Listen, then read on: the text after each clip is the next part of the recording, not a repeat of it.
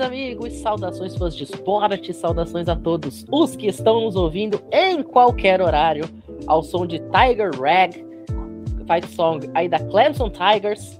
Estamos no ar para o 37 episódio do College Cast, o único podcast em atividade na língua portuguesa, 100% especializado e focado no futebol americano universitário. Hoje, dia 7 de março, para falar da Clemson Tigers. Mas antes, vamos fazer aquele giro tradicionalíssimo pela história do futebol americano. Hoje nossa viagem pelo tempo é curtinha, viu? Vamos voltar aí até 2016, quando, num 7 de março, uma lenda se retirava do esporte. Foi neste dia que Peyton Manning anunciou sua aposentadoria, dono aí de cinco conquistas do MVP da NFL, dois anéis de Super Bowl, ele que, que foi campeão do college football pela Tennessee Volunteers, dos maiores, para muita gente, inclusive por mim mesmo, o melhor QB de todos os tempos em quesito técnico, uma lenda, né, que, que se despedia dos gramados em um 7 de março de 2016. E se o Manning acabou encerrando sua carreira jogando de laranja e branco no Denver Broncos e jogou de laranja e branco também na faculdade lá na Tennessee Volunteers, hoje o nosso assunto é outro time que também carrega essas cores, laranja e branca, Clemson Tigers. Mas antes de falar dos Tigers propriamente dito, vamos apresentar a mesa de hoje? Para começar, Luiz Gustavo, meu grande amigo, meu grande camarada, muito boa noite mais uma vez, fazendo presença aqui no Cast. E boa noite, Pinho. Boa noite para todas as pessoas que estão ouvindo essa edição do Cast. Boa noite para o Bruno também, né, que está na nossa mesa. E eu queria dar boas-vindas né, para as meninas que estão participando da sua primeira edição do podcast. É isso, tem surpresa, tem participação especialíssima hoje. Já já a gente conversa um pouquinho sobre isso aí também. Como apresentado pelo Luiz Bruno Oliveira, já que a gente está falando de tanto time laranja nessa apresentação, torcedor da Miami Hurricanes, outro time laranja. Muito boa noite. Muito boa noite, Matheus Pinho, Luiz Gustavo, as nossas convidados que já já será apresentar. É, vamos falar de uma universidade muito histórica, né? Recentemente dominou a NCAA junto com a Alabama. Essa última temporada não foi tão bem quanto nos últimos anos, mas tem inúmeros jogadores sensacionais. É um cara que eu sou apaixonado, que é o Trevor Lawrence. E vamos lá, vamos falar da história muito grandiosa da Clemson Tigers. É isso. E hoje, gente, 7 de março, véspera do Dia Internacional da Mulher, isso não foi combinado, tá? Eu vou deixar bem claro, isso não foi combinado, foi apenas uma coincidência. Mas que coincidência gostosa, hoje pela primeira vez nós temos participações femininas no College Cast. Tawane Rodrigues, membro aí do Cover Football, da divisão de College Football lá do Cover, nossa parceira aí de, de live, de transmissões. Muito bem-vinda ao College Cast pela primeira vez, tá? Boa noite, Matheus, Bruno, Luiz, Carol. Bom, é uma honra estar aqui pela primeira vez, depois de tantos acontecimentos, sempre na hora que a gente ia gravar. Pela primeira vez estamos aqui juntos gravando. E vamos contar a história aí de Clemson, né? O Bruno falou sobre o Trevor Lawrence, eu também sou uma fã de Trevor Lawrence e da Sweeney. Então vamos aí falar bastante sobre a Clemson Tiger, uma das dos programas mais em evidência nos últimos anos. É isso. Carol Guerra, nossa convidada especial aí hoje, é, como torcedora de Clemson, a Carol, para quem não sabe, estudou lá em Clemson, né? Vivenciou isso muito de pertinho, pessoa que eu conheço que conhece mais sobre Clemson. Seja muito bem-vinda também ao College Cast. Obrigado por ter aceito o nosso convite. Muito obrigada, boa noite a todos. É um prazer estar aqui e dividir um pouquinho da, da minha história com Clemson, que é uma história de muito amor. E é isso, estou muito feliz e, e ansiosa para dividir as minhas experiências malucas por lá. A exemplo do que aconteceu no episódio da semana passada, que tinha aí o Giba é, e também a exemplo do episódio duas semanas atrás, que tinha o Paulo Castro, respectivamente, para LSU e Alabama. É, a gente vai deixar aí para conversar com a Carol já no finalzinho do programa para ter essa interação, né? E antes disso, vamos falar da história de Clemson, que é o assunto aí de hoje, nessa série de origens, o quarto episódio da série de origens do College Cast. E para abrir este episódio, chama atenção, gente, que vai ser o primeiro episódio que a gente vai falar de um time que não joga na SEC, né? A Conferência Southeastern. Porém, não pense que a gente não vai falar de SEC hoje. Sabe por quê? Porque o programa de futebol americano de Clemson nasceu em 1896 em função de um cara que veio daquilo que viria a se tornar a SEC, Walter Hicks. Walter Hicks ele sai da Universidade de Auburn, né, que é uma powerhouse lá da SEC, e foi ele que levou o futebol americano para Clemson. É, inclusive é por causa dele que os uniformes lá de Clemson são laranja e roxo. Né? O Riggs ele trouxe uniformes velhos de treinamento lá de Auburn para Clemson e por conta do desgaste da lavagem, a gente está falando aí de uma época antes de 1900, aquele tradicionalíssimo azul escuro que Auburn tinha acabou adquirindo um tom meio roxo, desbotado. E aí, por conta disso, o Riggs acabou sugerindo que o time usasse como seu uniforme principal o número 2 de Auburn, o laranja. E aí, este uniforme azul barra roxo acabou se tornando alternativo, são as cores que Clemson usa até hoje, um laranja inconfundível e um roxo belíssimo. O Riggs que acabou ficando só uma temporada treinando Clemson, né? Foi a própria temporada de 1896. E Luiz, já logo em 1897, no ano seguinte, Clemson venceria uma futura rival, South Carolina Gamecocks, e ficaria com o título estadual. Mas seria a partir da virada do século que as coisas começariam a ficar interessantes, não é mesmo? Explica pra gente o que aconteceu a partir da chegada do século XX. É verdade, Matheus Pinho. E a chegada de, do século XX foi muito boa para a Clemson, porque no ano de 1900, o Riggs, né, que foi uma pessoa fundamental para a criação né, que, do programa de futebol americano da Universidade de Clemson, né, como você já explicou, contratou o lendário John Heisman para treinar Clemson.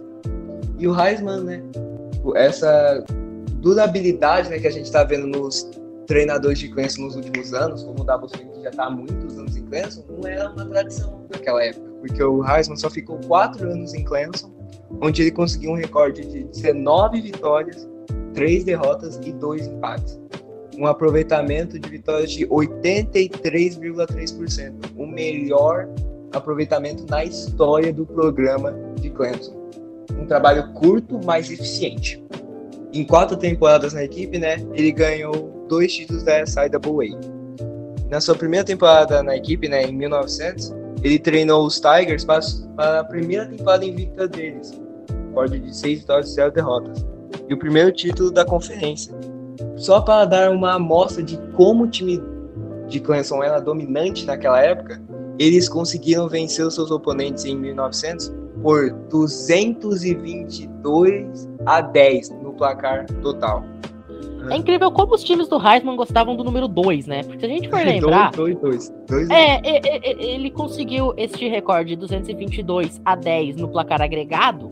E depois ele acaba saindo para Georgia Tech. Tem um jogo contra Cumberland, que é até hoje a maior goleada da história do futebol americano universitário, que foi um 222 a 0 de Georgia Tech para cima de Cumberland.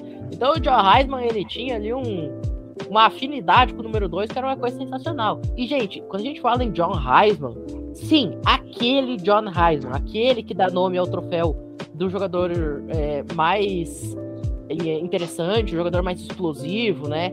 Da, o melhor temporada. jogador. O melhor jogador. É, basicamente, é como se fosse ali o melhor jogador da temporada. É esse mesmo John Heisman que passou por Clemson. Então, e dando continuidade na passagem do John Heisman, a vitória de 64 a 0 de Clemson sobre Davidson na abertura da temporada de 1960 foi o maior placar aplicado, né, a diferença de placar, maior diferença de placar é aplicada no sul dos Estados Unidos. E esse recorde dura até hoje. E essa temporada né, teve vários outros feitos históricos para a equipe de Clemson.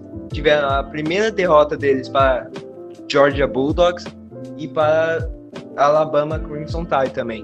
E o único jogo disputado, né, podemos dizer assim, que a é, Clemson teve nessa temporada foi com a escola da South Atlantic BPI, que eu nem sei se existe mais atualmente. Aí, Luiz, o John Heisman ele acaba saindo para Georgia Tech e vem um cara chamado Josh Cody. Né? Conta pra gente o que aconteceu aí nos anos do Josh Cody à frente do programa. E o Josh Cody, como o John Heisman, né? Ele também ficou pouco tempo em Clemson, porque ele treinou a equipe dos Tigers entre os anos de 1927 e 1930, também quatro anos. Olha a coincidência. e, e, e, durante é, o tempo que ele foi técnico de Clemson, né, a equipe conseguiu um recorde geral de 29 vitórias, 11 derrotas e um recorde. recorde muito bom. E os Tigers ficaram invictos em casa, três vitórias e um empate, e contra South Carolina, eles também conseguiram recorde invicto de três vitórias e zero derrotas durante a passagem do Cody, né? E para quem não sabe, South Carolina naquela época era a principal rival de Clemson, né? Dois times do mesmo estado.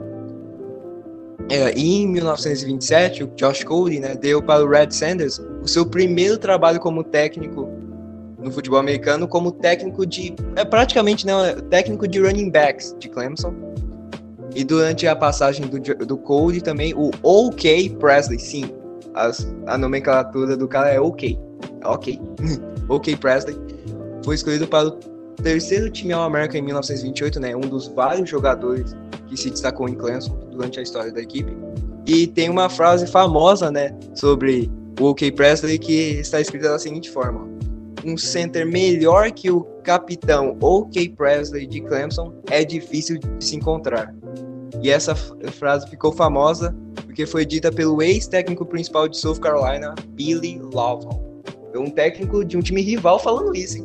Ok, né? Já que a gente tá nessa pegada de ok. Ok. É, os anos aí, os primeiros anos de Clemson é, foram até com certa estabilidade, diferentemente do que a gente viu nos programas anteriores, né? Que os times eram bastante instáveis. Clemson já começou aí com mais vitórias do que derrotas, um passado promissor, né? Um começo de tempo, um começo de, de programa, melhor dizendo, é bastante promissor. Mas aí, depois da saída do Josh Cody, veio o Jess Neely, que ficou nove temporadas aí no comando dos Tigers. E é destacável que no último ano dele, ele conseguiu levar Clemson a um 8 e 1, né? Ficando na segunda posição da Solcon e ganhando aí o direito de jogar o Cotton Bowl contra Boston College, que seria um futuro rival, rival de conferência na ACC. É, este foi, inclusive, o primeiro bowl das duas equipes, tanto de Clemson quanto de Boston College. É, isso aí já aí em meados dos anos 30, anos 40. É, porém, apesar de Clemson ter ganho essa partida por 6 a 3 só teve field goal na partida, esse jogo ele acabou ficando marcado por conta de uma polêmica cima aí do Low Montgomery, que era o principal jogador lá de Boston College. O Montgomery, que era negro, foi impedido de jogar no Texas, onde o Cotton sempre foi jogado e é jogado até hoje, né, na região de Dallas, hoje em Arlington, no AT&T Stadium. Ele foi impedido de jogar lá por conta da política de segregação racial americana que ficou em vigor aí até meados dos anos 60. É, e aí com a saída do, do, do Jess Neely, chegaria um dos grandes head coaches dos Tigers na história, né, Tal? Conta pra gente. Isso, Pinhão, com a saída do Jess Neely, chega Frank Howard, um dos maiores nomes do programa de Clemson. O Frank Howard, na verdade, já estava em Clemson. Ele chegou lá em 1931 como treinador de linha. E enquanto o Jess Neely era o treinador principal que saiu de Clemson para ir para Rice em 1940, que é o ano em que o Howard se tornou é, head coach dos Tigers. Uma curiosidade sobre quando ele se tornou o head coach dos Tigers é que a direção de Clemson estava fazendo uma reunião e entraram em consenso de que ele seria o, o, técnico e ele estava no fundo da sala e falou que também concordava com a indicação.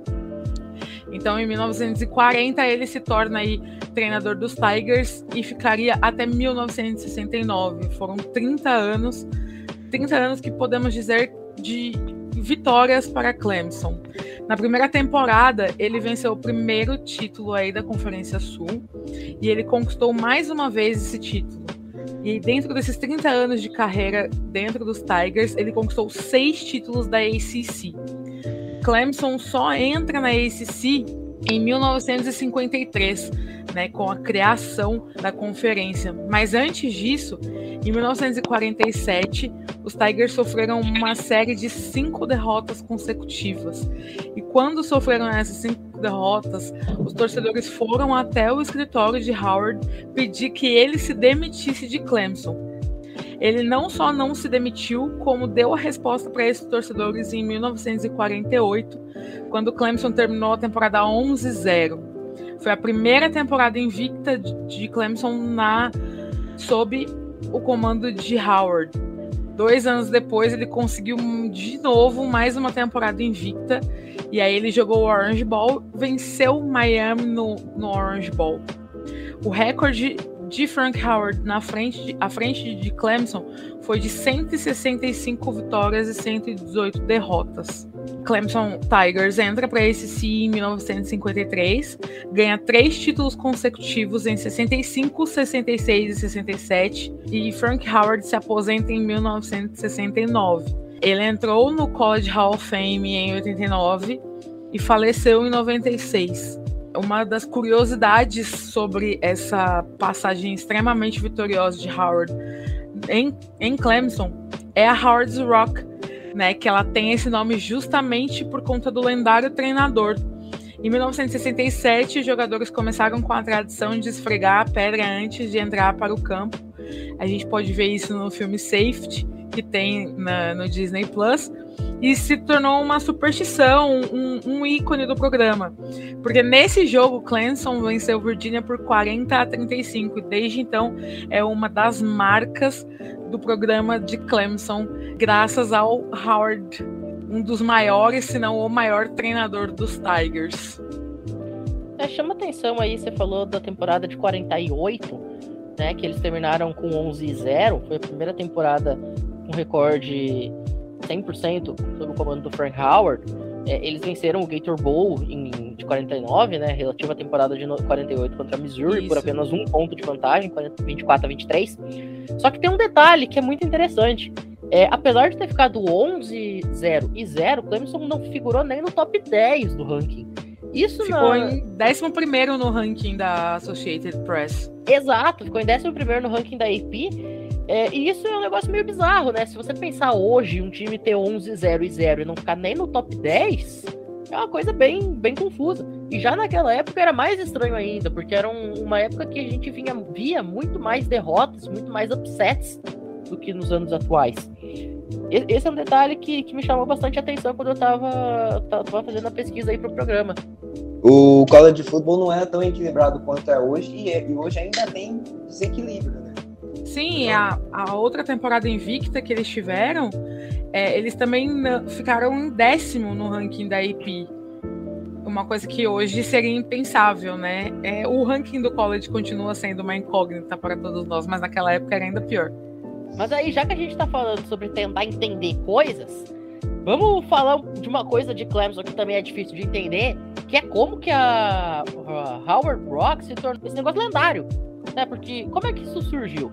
O Frank Howard, ele ganhou essa pedra de presente de um amigo chamado Samuel Jones, que acabou encontrando essa pedra quando viajava lá pelo Death Valley, na Califórnia. O Death Valley, para quem não, não conhece, é, acho que é difícil alguém não conhecer o Death Valley, né? É bastante famoso, mas é uma região lá da, da, da Califórnia, que é, que é, bem conhecida.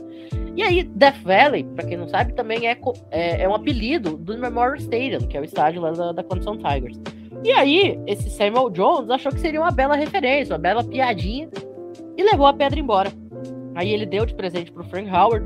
O Howard não viu nenhuma utilidade naquilo, usou como peso de porta no escritório durante uns anos, um presente assim.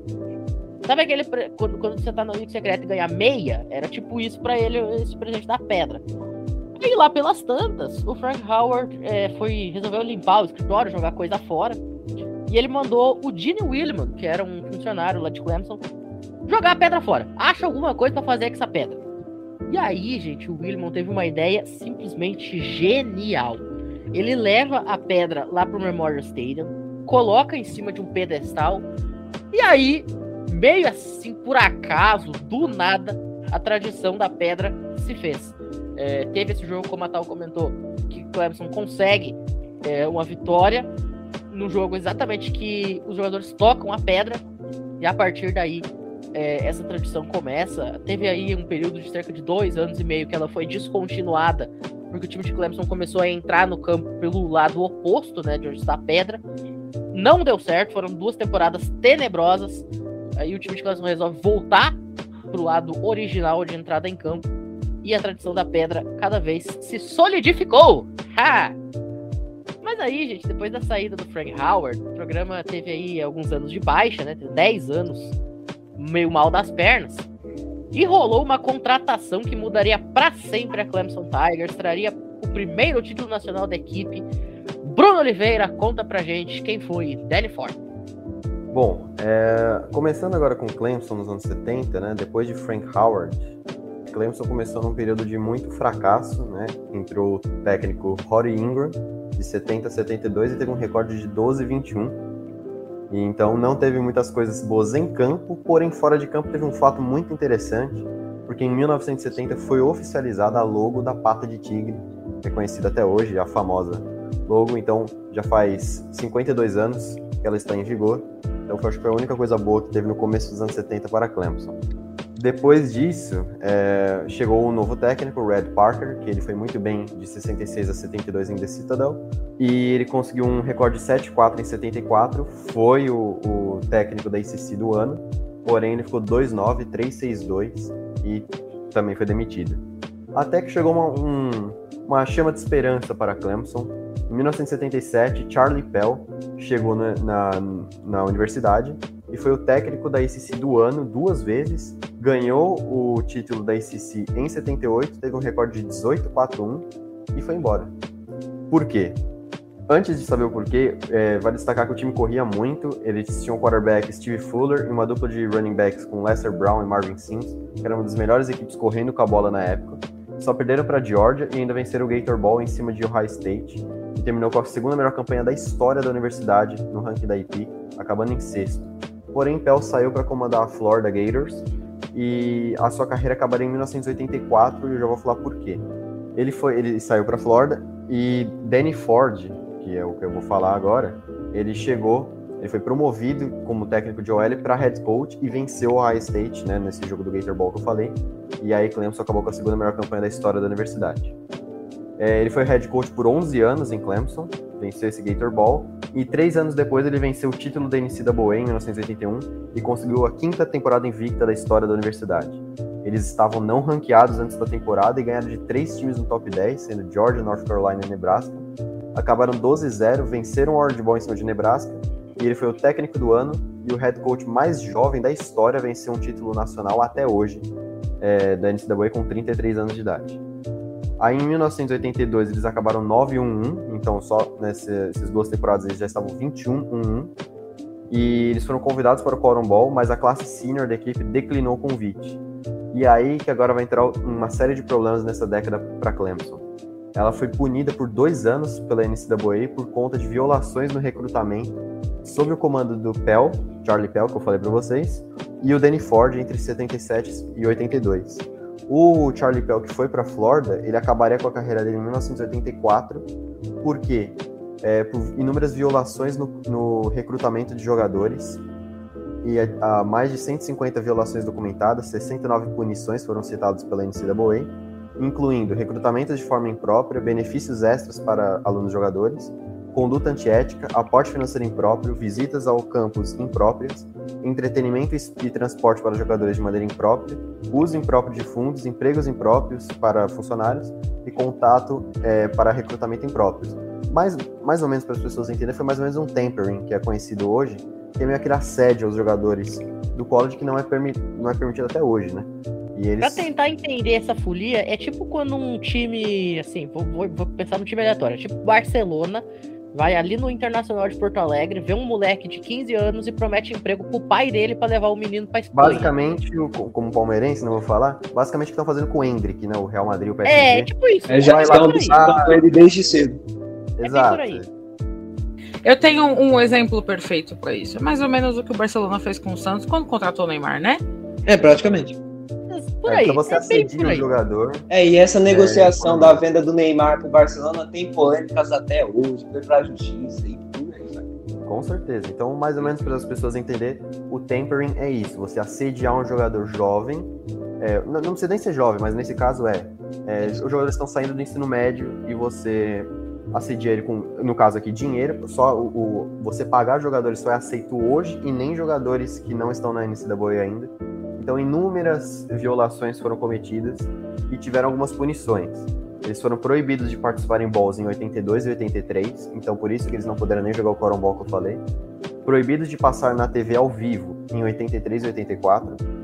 e as scholarships, né, que é o Ofertas, né? Que eles podem fazer Isso, isso, é. que você faz para os jogadores, né, que você paga a scholarship para eles, foram diminuídas de 30, que é o normal para NCAA, para 20, entre 83 e 84 e 84 e 85. E aí as pessoas podem até falar, ah, eles ainda tiveram uma punição leve e tal. Só que lembra que eu falei que eles saíram de 21 1 em duas temporadas? Em 84 eles ficaram 7-4, em 85 6-6. Então, para você ver como o recrutamento é importante para as universidades e passar, não poder passar na TV ao vivo e não participar de bolsa prejudicou muito o Clemson nessas duas temporadas. E quando acabou as punições, de 87 a 90, eles ficaram quatro temporadas seguidas com 10 vitórias ou mais e ganharam três títulos da, da ACC seguidos. Em 1988, eles foram quarto no ranking da AP e favoritos ao título na Preseason, algo que nunca havia acontecido na história da universidade. Só que cinco anos depois dessa primeira punição, né, que é, que é o probation que eles falam lá, que acabou em 85, em janeiro de 1990, Clemson foi acusado de violações novamente e a NCAA acusou os técnicos de Clemson por 14 violações, né? Nas outras eram 150, agora são 14. Ah, diminuiu, tá dar- bom. É, tá bom, Pelo né? 10%. menos diminuiu, pelo menos diminuiu. É, só 10 vezes 10%. menos, né? Só por 10%. Mas Isso eu acho que essas dinheiro- violações eram mais graves, né? Então, Ah, com certeza. E isso incluía dar dinheiro aos jogadores e, contra... e contatos ilegais com recrutas de 84 a 88. Então, eles, dentro da, da punição, eles estavam cometendo novas punições, né? É uma coisa sensacional. boa, belo exemplo. Belo exemplo. Depois disso, o Danny Ford se demitiu e após isso também a NCAA absolveu Clemson de todas as acusações. Não me surpreende algo do tipo Ford, se demite que a gente poupa Clemson e acho que foi isso que aconteceu, mas não tenho provas, a NCAA não me processa.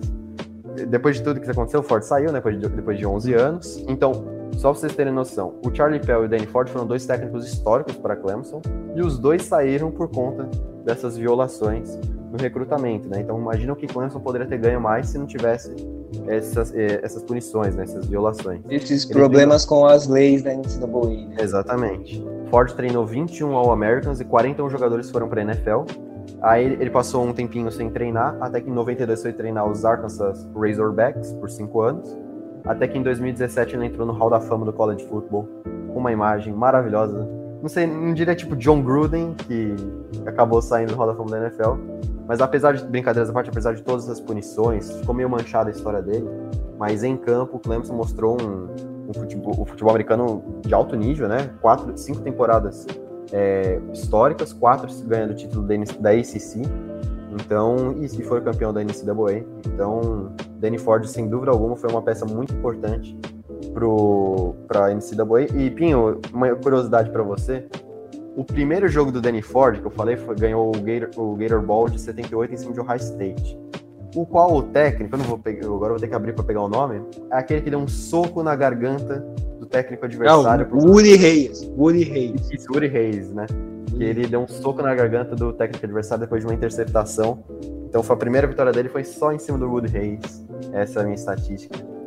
E a minha parte É, é, é, encerrada. Tipo, você e- quer e- um e- exemplo disso? Eu- Tipo o Juwan Howard de Michigan. Ele fez a Era o que eu ia falar. coisa. Era o que eu ia falar. Gente, quem tá acompanhando o basquete universitário, o Juwan Howard, o head coach da Michigan Wolverines, no jogo contra o Wisconsin Badgers na semana passada, ele simplesmente meteu um soco na no- em um membro e um jogador de, de Wisconsin no intervalo. O Wisconsin tava ganhando o jogo. E Ele não essa aceitou. vitória, Não aceitou, Não. deu. E essa vitória de Wisconsin acabou tendo uma implicação no, no tournament da Big Ten, porque é o seguinte, Michigan perde de Wisconsin e por isso acabou ficando de fora do top 4 da Big Ten. O que, que isso significa? Os quatro primeiros folgam duas fases. Tá? Os quatro primeiros, eles entram diretamente nas quartas de final. Por Michigan ter ficado de fora desse top 4, não vai ter que jogar nas oitavas de final. Então o Juwan Howard ele não engoliu isso aí. E aí ele foi pra cima mesmo. Foi uma cena bizarra. é, e ele acabou punido, evidentemente, foi suspenso do resto da temporada regular, acabou cumprindo essa punição. Pra mim, uma punição bem fraca, inclusive, por um cara que, que meteu um soco no intervalo do jogo. Mas o fato é que a NCAA puniu ele com apenas dois jogos. E ele provavelmente deve, deve conseguir treinar o time à beira da quadra já aí na, no tournament da, da Big Ten e também no March Madness. E, ô Bruno, uma coisa que eu queria comentar, você falou aí sobre o título de 81 é, de Clemson. tem uma vitória, você até falou dela, é, no Orange Bowl contra a Nebraska Cornhuskers por 22 a 15. Pessoal aqui que, que tá ouvindo a gente, começou a ver college futebol não há muito tempo atrás, vai pensar, pô, vai ganhar de Nebraska, ganha de coisa, todo mundo ganha de Nebraska. É, é mas não é a Nebraska de Adrian Martinez essa temporada, né? Atualmente, todo mundo ganha de Nebraska. Pra vocês terem uma ideia, gente, a Nebraska de 81, ela, ela teve aí é, essa derrota para Clemson, só que ela entrou na quarta posição do ranking e durante cinco anos seguidos, eu vou repetir, durante cinco anos seguidos, Nebraska requeriu títulos nacionais durante este período de 81, tá? Em 80, 81, 82, 83, 84, o time do Tom Osborne, Nebraska foi até a NCAA solicitar reconhecimento de título nacional. Então era, era esse, né? Era uma, uma powerhouse. Power. Era esse time de Nebraska que Clemson bateu para se tornar campeão nacional lá no Orange Bowl. É, em 80, por exemplo, Nebraska terminou com um recorde de 10 e 2, uma vitória sobre o Mississippi foi campeão, State. Né? Em 80 é, foi na... campeão. É, na verdade, não, esse título não é reconhecido, se eu não me engano, viu? Eu tinha é... pesquisado aqui porque eu fui tava em dúvida se Clemson ganhou em 80, 81 e 80, pelo que eu tinha visto era Nebraska. Mas aí eu já não tenho certeza. É, Nebraska em 80 ela terminou na sétima posição do ranking. Ela foi ah, campeã então... da, da Bowl, mas ficou em sétimo no ranking. É, no, no, ranking da, da AP, né? Mas ela pediu esse reconhecimento de, do título. É, 80, com recorde de 10 e 2. 81, com recorde de 9 e 3, com essa derrota no, no Bowl. 82, 83, com recorde de 12 e 1, vencendo o LSU e perdendo de Miami por apenas um ponto é, na Bowl Season, né, respectivamente, nesses dois anos em 84, um recorde de 10 e 2, nova vitória sobre LSU. Então, assim, gente, você conseguir vencer Nebraska naquela época ali no final dos anos 70 é, início dos anos 80, não era a coisa mais fácil do mundo. Isso mostra como o time do Danny Ford era fortíssimo. Só que aí, como o Bruno falou, o Danny Ford acaba saindo no meio de uma treta danada. É, o programa volta para anos de instabilidade, até que chegou um cara com um sobrenome pesadíssimo no college de futebol para treinar os Tigers. Tommy Bolden, filho do lendário e recentemente falecido Bob Bolden, uma lenda, provavelmente aí o maior treinador da história da Florida State Seminoles, um dos maiores treinadores da história do futebol americano. Contrastando bons anos com grandes upsets, como o de 99, quando o time ficou 6 e 6. Aí você pensa, pô, grande ano 6 e 6, como assim? Mas aí é que entra a questão. Esse 6 e 6, Clemson enfrentou os dois finalistas nacionais, a Virginia Tech do Mike Vick e a Florida State, que seria campeã. Florida State do próprio Bob Bowden. Além da campeã da MEC, que terminaria a temporada invicta, Marshall. É, então é isso, foram três derrotas para times fortíssimos, dois times que foram até a final nacional e um que terminou invicto. 2003 também foi outro ano que os Tigers foram muito bem. Né? Eles começaram a temporada 5 e 4, conseguiram vencer todos os seus quatro jogos finais, incluindo grandes upsets sobre a então número 3 Florida State e a então número 7 Tennessee Volunteers. É, 2004, o, depois de um decepcionante 1 e 4 para começar a temporada, os Tigers deram a volta por cima, vencendo cinco dos seus seis últimos jogos, incluindo um upset sobre a então número 10 Miami Hurricanes. Só que teve outras campanhas que não foram tão boas assim, foram meio vexatórias. Em 2000, por exemplo, time estava ranqueado na quinta posição, começou 8 e 0. Aí foi aquela loucura, meu Deus do céu, vamos ser campeão de novo depois de quase 20 anos. Aí foi derrotado em três dos seus últimos quatro jogos e afundou. Em 2006, a mesmíssima coisa aconteceu. Clemson abre a temporada com um recorde de 7 e 1 e acaba com um decepcionante 8 e 4. Ficou aí 1 e 3 nos seus últimos quatro jogos. O Tommy Bolden acaba deixando o comando técnico do programa na metade da temporada de 2008 e quem assumiu foi um dos seus assistentes. E essa escolha mudaria para sempre o rumo do futebol americano dos Tigers e por que não dizer da Carolina do Sul.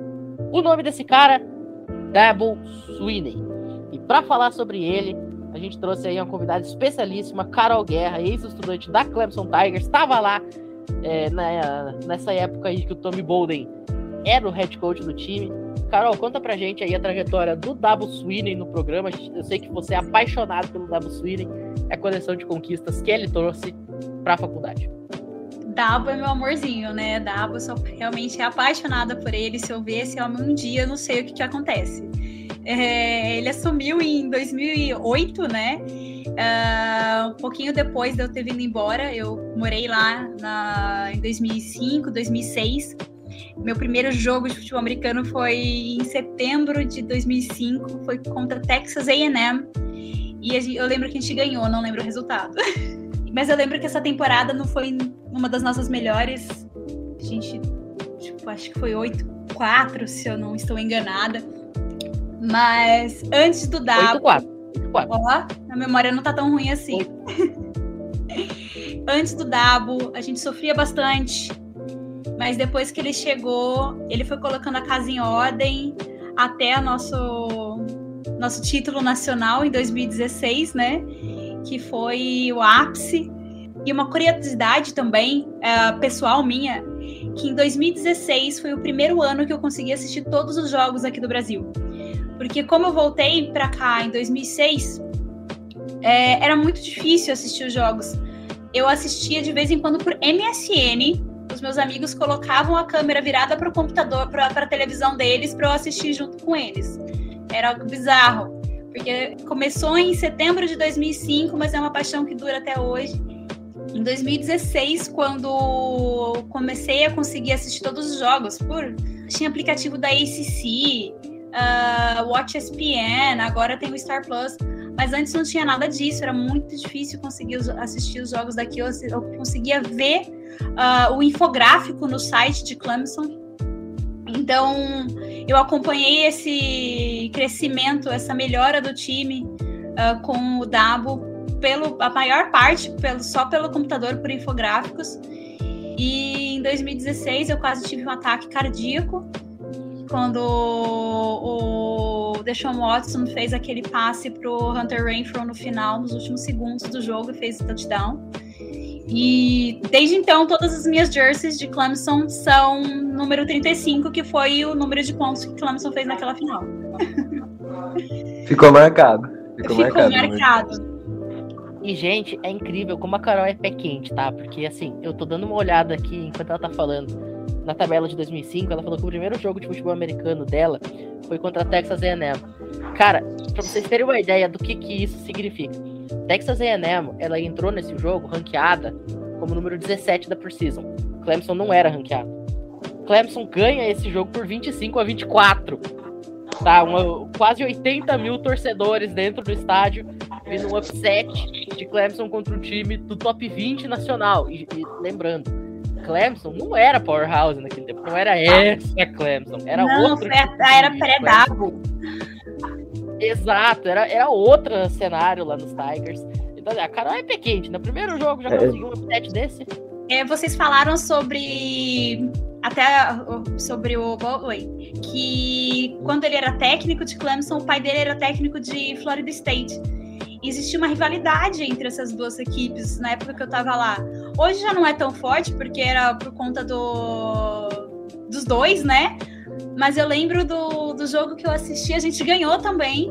E a galera pegou o, o gol, as traves, e uma das traves e saiu andando pela faculdade, pelo campus, carregando a trave. Foi um negócio muito louco. Quando vocês me convidaram, né, para vir falar aqui, eu pensei em algumas coisas legais para falar, eu, que, que eu vivenciei lá. E mas vocês acabaram falando algumas delas, mas eu vou falar o meu ponto de vista delas também sobre algumas tradições, né, uh, da pedra. Eu tenho uma foto encostando na pedra, mas é interessante porque ela não fica exposta sempre. Ela tem um acrílico, uma proteção que quando não está, não, em dias que não tem jogo, ela é protegida, né? Então, uh, conseguir tirar uma foto ali tocando ela é um, um certo desafio, mas eu tenho. E tem a, os 25 segundos mais famosos né, do college football, que, que é, é encostar na pedra e sair correndo a ladeirinha ali, né? Do, do hill, run down the hill, para entrar no campo. E é muito. É uma energia muito louca. É, a gente. Os jogadores descendo, a torcida pira. É, é surreal. É bem legal mesmo. Então, as duas tradições aí, que é descer uh, o rio e encostar na pedra já já tá em uma só. Mas tem outras também, que uma delas uh, me intrigou bastante no começo, que sempre que o time. Não é sempre que o time ganha, porque quando perde eles fazem isso também. Todo final de jogo, a torcida invade o campo. E no começo eu achava muito estranho, porque aqui no Brasil invadir o campo é um absurdo, né? Tipo, é não, não, inadmissível, não, não se deve fazer isso. Mas lá no, é uma tradição de Clemson invadir e cantar, todos os, os alunos cantam junto com os jogadores a alma mater da faculdade em campo. E era muito legal também. Eu me espantei no início, mas depois acabei acostumando e invadia junto. Aí tem também o cemitério, que eles vão colocando. Nossa, deve estar tá muito bacana esse cemitério hoje em dia. Eu preciso ir lá visitar. Que a última vez, quando eu fui em 2009, que aí mostra realmente meu pé quente. Eu assisti um jogo contra a Virgínia. Também não lembro o resultado, mas eu sei que a gente ganhou. E foi nessa época o último. Como fala? 34 a 21. Oi? 34 a 21. 21 de novembro de, de 2009. Olha, você é muito rápido nas pesquisas. Mas isso aí. Uh, a última lápide que tinha lá era de um jogo contra os nossos rivais, que é o South Carolina, né? Que a gente ganhou, se eu não me engano, nessa, nessa temporada deles também. A gente estava muito bem. Foi foi uma temporada não excelente, porque não tinha Dabo ainda, mas ganhamos também esse jogo. Uh, e com o Dabo, né, a, o College Football Playoff começou em 2014 e por conta do excelente trabalho que o Dabo estava fazendo desde 2008, o Emerson só não foi para os playoffs em duas oportunidades, que foi o ano passado, que eu não assisti muitos jogos, deve ter sido por isso, não teve meu pé quente ali, tenho que acompanhar obrigatoriamente esse ano. E em 2014, ah, já sabemos o motivo. Sabemos já, o motivo porque não foi tão bom. Tudo fez sentido agora. Tudo fez sentido. Sabemos o motivo, sabemos. Não, esse ano eu vou assistir todos, esse ano vai de novo. Mas foi 2021 e 2014 foram os, dois, os dois únicos anos que Clemson não teve aparição nos playoffs desde que, te, que foi criado né, esse, esse formato para o campeonato nacional. E em 2016 fomos campeões, como eu já citei, em 2018 também. E 2018 tem uma curiosidade que fomos campeões por 15, uh, 15 vitórias e zero derrotas. Foi a primeira vez que isso aconteceu. Acredito, não sei se desde sempre, mas eu sei que desde quando começou o College Football Playoff, foi a primeira vez que algum time foi campeão sem ter nenhuma derrota durante a temporada. Foi um campeão. Foi a primeira vez desde sempre com 15 e 0, porque os times só começaram a fazer 15 jogos a partir do College Football Playoff em 2014. E, é, e, e a LSU de 2019 também conseguiu isso, né? Eles também é, nós somos é, os primeiros. É, Clemson, Clemson foi o primeiro, porque assim, e a LSU foi logo em sequência. Não, é, Clemson foi o primeiro, porque assim, a temporada regular do College Football, pra quem tá começando agora, eu vou explicar isso bem do, do básico. A temporada uhum. regular do College Football não é que nem a da NFL. A NFL tem 17 jogos. O College são 12. Tá? Então você joga 12 jogos de temporada regular. Se você for campeão da sua divisão, ou no caso da Big 12, se você for um dos dois melhores times da conferência, você joga a final de conferência, que é o 13 terceiro jogo, vale taça. Se você ficar entre os quatro melhores do ranking, você vai jogar. É, na verdade, assim, independente. Se você for um time que tenha ganho pelo menos seis jogos na temporada, você vai jogar um bowl. Pode ser um bowl grande, pode ser um bowl pequeno. Você vai jogar um bowl, seria o 14 quarto jogo. Só que, se você for um dos quatro melhores times da temporada, esse bowl, ele não é simplesmente um jogo de pós-temporada ele é a semifinal nacional. Então o seu 14 jogo é a semifinal nacional. E ganhando a semifinal nacional, obviamente, como qualquer semifinal do mundo, você vai para a final. Então foi só a partir de 2014 que os times tiveram a oportunidade de poder fazer 15 jogos. Antes disso, o time ele não fazia, não fazia mais do que 14. Você jogava 12 de temporada regular, final de conferência e o BCS, o Bowl Coalition, o Bowl Alliance, qualquer bowl que existisse na época o 15 jogo é um negócio que só começou em 2014 para cá. Então fomos os primeiros mesmo da história. E com isso, o Dabo ele desafiou a torcida a todo dia 15 de todos os meses durante a, a intertemporada, né? uh, a gente postar no Instagram com a hashtag 15and 15 and no todo mês, dia 15, eu ia lá no meu Instagram, no meu profissional, no meu pessoal, em todo, todas as contas que eu tinha, ia lá, 15 and no, go Tigers. E, e, tinha que usar alguma algum adereço, podia ser uma camiseta, podia ser um boné, qualquer coisa do campeonato. Então eu comprei uma camiseta do campeonato, eu já tinha de 2016, comprei a de 2018 também. E todo dia 15 eu tava lá, 15 and no, go Tigers. E os meus seguidores, tipo, o que, que essa menina louca tá falando? Porque eu sou. Fiel, hein? Fã fiel. O, o Davo falava, ela já seguia. seguia é lógico, o Dabo, o Dabo fala assim, a gente, a gente segue. Deus no céu e Dabo na terra. É, pra Bom. todo torcedor de Clemson, se não for assim, tá torcendo errado. Já, já compartilham a letra D e tem quatro letras, então pra, o que, que mais precisa, né? É, exatamente. Mas que legal. começa com D, né? Agora, a, a, Carol tava falando pra gente aqui antes da, da gente entrar no ar, é, assim, talvez uma referência é, pop que o pessoal tenha com relação a Clemson, né? Saindo do âmbito do futebol americano, mas ainda dentro do âmbito do futebol americano, se é que isso é possível, é o filme Safety. Né? Muita gente conheceu o que, que é Clemson Tigers este ano com o filme do Disney Plus. Quem não viu, pelo amor de Deus, vai lá e assiste. É um filme sensacional. Conta a história do Ray Ray McElrathbey, é um ex-safety, por isso o nome, um ex-jogador de defesa, de secundária lá de Clemson. Tem uma história bacaníssima, né? A mãe dele, infelizmente, era usuária de, de, de, de drogas, né? Era dependente Essa química. parte não tão bacana. E aí. É, é a parte não bacana da história. E aí o Ray Ray, ele consegue uma scholarship, uma bolsa de estudos para jogar lá em Clemson, e o irmão dele fica em Atlanta, junto com a mãe. E aí, nessas vindas e vindas, ele descobre que o irmão, infelizmente, está passando por necessidades, e ele leva o irmão para morar junto com ele. Só que, tipo, cara, isso é completamente fora do mundo normal, assim, você levar uma criança para dentro de uma faculdade. É, ele tinha que conciliar a vida de estudo, vida de, Ainda de mais jogador. campus. Exato, e dentro do campus. É, e aí o filme ele conta muito bem essa história. E, gente, a Carol tava lá nessa época que o Ray McCarthy a, a, a, Carol tava lá na época que o Ray McCarthy estudou e, e, teve essa, essa história toda. Conta pra gente como é que foi viver isso de dentro, porque eu confesso que quando eu tava vendo o filme, eu ficava imaginando, cara, você imagina como é que era a, a coisa lá dentro, você imagina como é que era o sentimento dos colegas, é, de professores, do, do, pessoal que vive Clemson. Gente, Clemson é uma cidade de 17 mil habitantes. Eu até estava conversando com o Pinhatti mais cedo. A cidade de São Paulo tem 96 bairros. 95 deles tem mais habitantes do que a cidade de Clemson. Sim. Então, tipo assim, isso dentro de Clemson é, deve ter virado uma, uma loucura. Conta pra gente como é que foi. Então, quando tudo estourou, eu já não estava mais lá. Quando começou a história, eu tava lá, mas aí eu vim embora pro Brasil e eu fiquei sabendo só depois, né? Eu não vivenciei real tudo.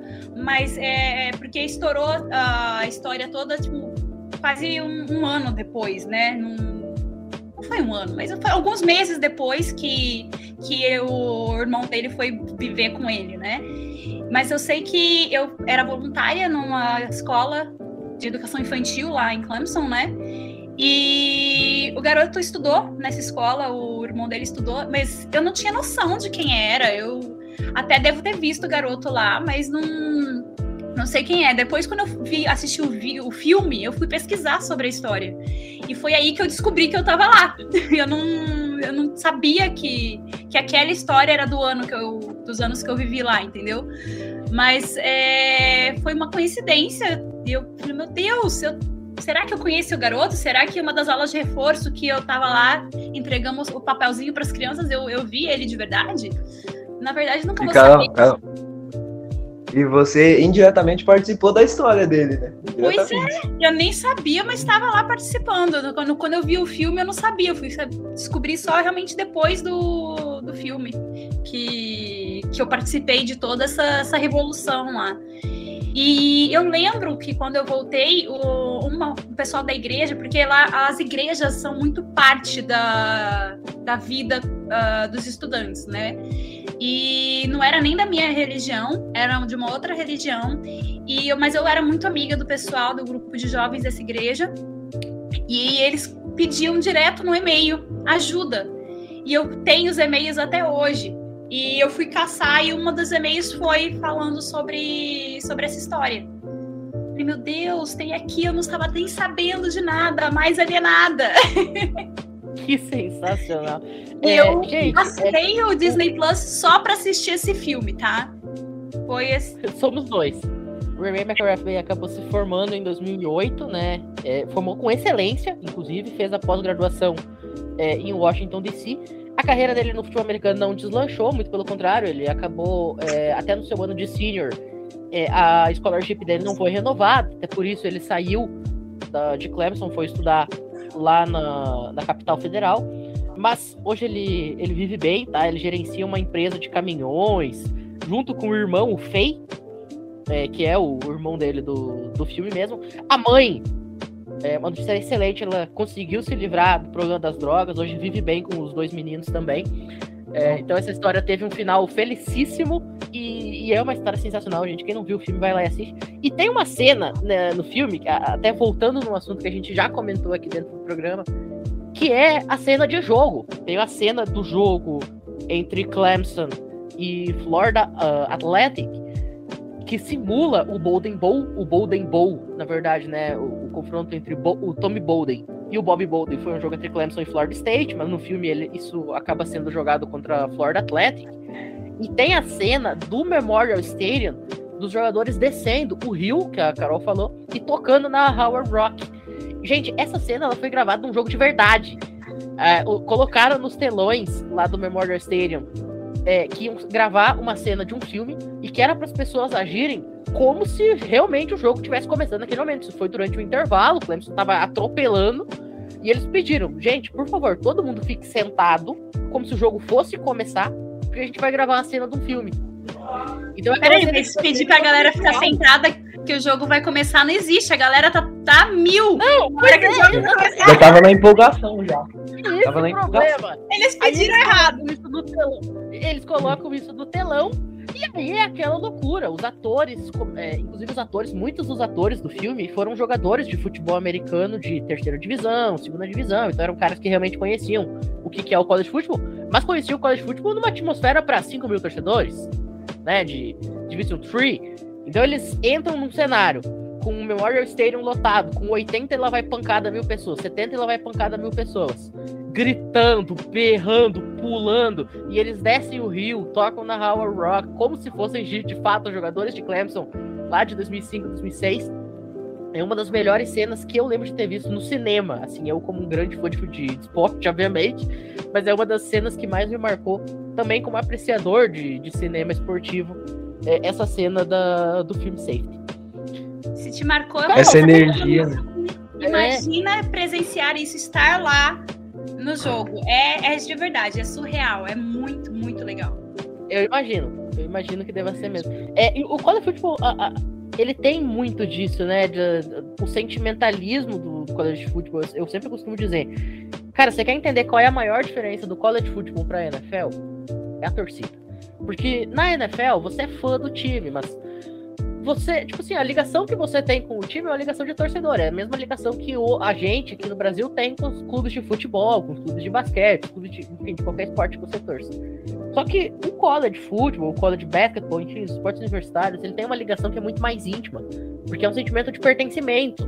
Tá? É um sentimento de uma pessoa que tá ali, tá ali dentro, tá vivenciando, tá sendo parte disso. Muitas vezes é, o, o cara jogou, o pai jogou, o tio jogou, o avô jogou pela mesma alma mater. É, o pai, às vezes, foi treinador de OL do time, então você vai pra lá. É, é outra sintonia, é outra. Você convive, atmosfera. né, com, com jogadores que tão- com jogadores do time na sua faculdade. Cara, vo- vo- você, tipo assim, de segunda a sexta, o seu colega, o Joãozinho, que senta do lado da sua classe ali, que você tá estudando, sei lá, psicologia, no sábado o cara é linebacker do time que você tá torcendo, que nem um maluco que tá passando em rede nacional com 80 mil pessoas acompanhando dentro do estádio e mais dezenas, centenas de milhares na televisão. É um negócio que, é- que é, ele destoa de qualquer outra atmosfera esportiva no mundo. Por Sim, isso que o futebol é tão incrível. É como você falou, é uma coisa de pertencer. E é tão grande que quando eu cheguei lá no estádio, eu falei assim: caraca, cabe 80 mil pessoas aqui no, no estádio do meu time de futebol lá no Brasil. Não cabe isso, sabe? Era algo bem surreal. É três Vila Belmiro. Três É Vila? Belmiro, cara. É muito Não, e, e assim, e, e- e o Memorial Stadium nem é um dos maiores. A gente pega, por exemplo, o Coliseu lá em LA. Se eu não me engano, é na faixa de 110 mil pessoas. Cara, e, e lota. O, o pior de tudo é que lota. É um negócio surreal, é um negócio bizarro, assim. é. Mas pensa, É um- é um- cara, quantos alunos não tem na faculdade? Ex-alunos, a galera toda vai. E, e quando eu voltei pro Brasil, ninguém conseguia entender essa minha paixão, essa minha loucura por Clemson. Demorou pro pessoal aqui, tipo, até na minha casa, tipo, o que, que essa menina tá, que tá falando? Ninguém entendia o que eu falava, ninguém conhecia futebol americano. Então, até agradeço por vocês fazerem esse podcast e ajudarem a difundir também o futebol americano universitário aqui, porque é muito legal. Ah, a dificuldade que era quando eu voltei e a facilidade que é agora de encontrar informações, de encontrar ah, maneiras de assistir os jogos também, acontece por conta de iniciativas como essa daqui, que ah, estão colocando na nossa língua para o nosso povo conseguir entender, né? Porque a maioria das referências que eu tenho é tudo em inglês. A maioria não, né? Todas as outras. Então, o pessoal aqui no Brasil não tem tanto a facilidade de conseguir entender a história. Isso que vocês estão fazendo aqui é muito legal. Parabéns. A gente Obrigado. agradece. E, e a ideia do College Cast é exatamente isso: é, é ser é, o, o canal do o torcedor, do, do apreciador ou da pessoa que nunca viu o college futebol da vida, a pessoa que não sabia nem que existia esse troço, a pessoa que nem sabia que os moleques da universidade jogavam contra outros moleques de universidade, é incluir o pessoal aqui dentro. Infelizmente, o nosso tempo tá acabando. Mas antes, vamos terminar aqui de falar sobre outros esportes de Clemson, né? A gente, aqui a gente tá falando aí. é, claro, a gente foca mais no futebol americano, que é o nosso nossa powerhouse aqui dentro do College Cast. Mas a Clemson também tem uma história muito bacana em outros esportes, gente. É, apesar de ser uma cidade pequenininha, de cerca de 17 mil habitantes, num estado que está longe de ser o principal dos Estados Unidos, a Carolina do Sul, essa instituição também tem conquistas esportivas em outros esportes. Por exemplo, o nosso querido futebol da redonda.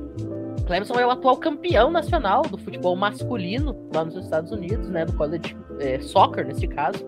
É, tem ainda outros dois títulos anteriores, né? São três títulos no total, incluindo o de 2021. Tem também um título no golfe em 2003 e, e times é, bastante fortes no, no rugby, principalmente, né? Acaba não tendo título nacional, mas sempre chega forte é, no rugby. E agora sim, infelizmente, nosso tempo se acaba. Quero agradecer muito aqui ao Bruno e ao Luiz, que já são membros da casa. A Tal pela primeira vez fazendo a participação aqui. Espero que, que esteja presente junto com a gente nas próximas ocasiões. A gente já sabe que, que vai ter um Origens aí para falar do time dela. O Oklahoma Sooners já tá, já tá escalada também. Opa! E Carol, muitíssimo obrigado pela participação aqui. Foi, foi muito legal ter você aqui contando como que foi essa experiência lá em, em Clemson.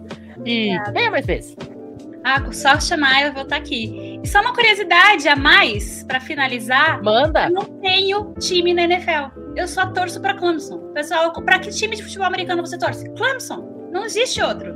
É Clemson. Eu gosto de futebol americano, eu assisto todos os jogos que eu consigo, que eu posso assistir.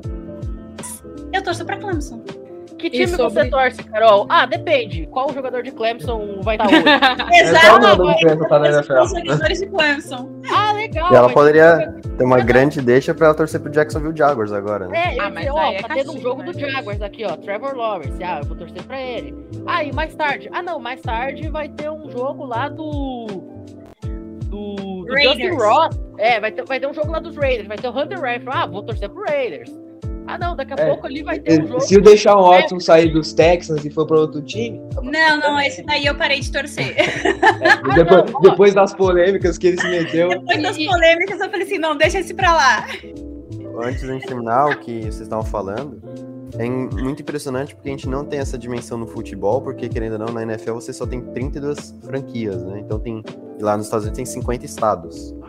E fora ainda os times que jogam na mesma cidade. Então são poucos os estados que tem time de NFL e a paixão pela, pelo college de futebol cresce muito mais. Então a Carol, por exemplo. é, lá nos Estados Unidos tem vários exemplos que nem ela de pessoas que só torcem para a universidade. Então é uma coisa, por exemplo, o Oregon não tem não tem time de NFL no Oregon. Então Não, no Oregon não tem nada, só tem o Portland tem Trail né? Blazers pra contar é, o de mais próximo é, o- é os Blazers. NBA. exato. Então os ter, é o né, Damian cara? Lillard dos Blazers, e o Justin Herbert. Então, o Mariota acho que é nem tanto mais. Então, é, é, o college football é muito mais apaixonante do que a NFL por conta dessa identificação. Cara, você é, pensar 100 mil pessoas para assistir um bando de garotos, entre aspas, jogar futebol americano é algo impensável aqui no Brasil. É só assim, a gente fazer essa comparação de, de campeonato de base no Brasil, porque tem tanto time no Brasil que até perde um pouco a essência. E lá não, lá é uma coisa muito enraizada e é uma coisa muito apaixonante. É, tem algumas rivalidades de college que são maiores do que rivalidade de NFL, assim. Sim. Uma coisa E se de leva louco. pra NFL, né? Que nem Nick Sim. Bolsa e Baker Mayfield. Teve a- o negócio da bandeira, né? Do Nick Bolsa. Ele É. ficou dodói, né? Ele guardou no coração. Guardou. Ele guardou, ele, ele sentiu essa no coração e, e quer. Ele guardou no É coração. muito maior do que, do que o esporte mesmo, né? A essência do, do futebol americano. É isso. Que programa bacana que a gente teve hoje, nesse 7 de março. Quero mais uma vez agradecer todo mundo aqui pela presença. Infelizmente, nosso tempo está se terminando. Fique agora então com Clemson All Hail, mais uma das fight songs da Clemson Tigers. Para todo mundo, uma excelente noite, madrugada, manhã ou tarde. Quando você estiver ouvindo isso daqui, muito obrigado e até a próxima. Valeu!